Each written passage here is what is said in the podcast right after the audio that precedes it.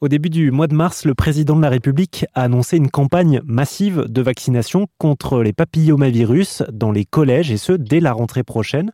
Les papillomavirus, euh, c'est une infection responsable de 6000 nouveaux cas de cancer chaque année. Euh, pour en discuter, le professeur François Bricaire, infectiologue. Bonjour. Bonjour. Alors déjà professeur, pour qu'on comprenne bien de quoi on parle, est-ce que vous pouvez nous expliquer ce que sont les HPV, les papillomavirus humains, si on devait en faire une sorte de fiche d'identité?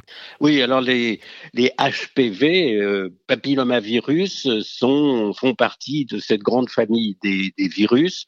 Ce sont des virus qui comportent un acide désoxyribonucléique, ce qui veut dire qu'ils ont une capacité à s'introduire dans les cellules et donc éventuellement à faire développer des cancers. Et ces virus, on, les attrape comment exactement? Alors ces, ces, virus qui sont euh, partout euh, dans la nature, on les, on les attrape lorsque l'on est jeune par des contacts très proches et principalement, et je dirais essentiellement, par des rapports sexuels.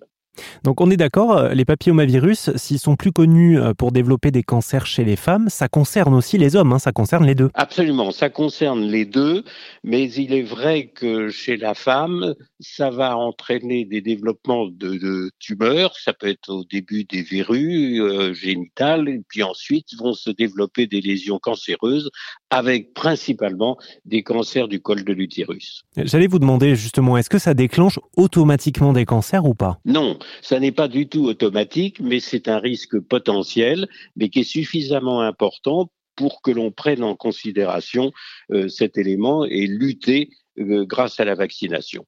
Donc, c'est chez la femme surtout, mais c'est aussi des lésions qui existent chez l'homme, des lésions génitales qui sont également à prendre en considération. Eh bien écoutez, merci beaucoup professeur François Bricard. Je rappelle que vous êtes infectiologue et qu'on vient de parler ensemble de la future campagne de vaccination contre les papillomavirus. Merci à vous. Merci beaucoup.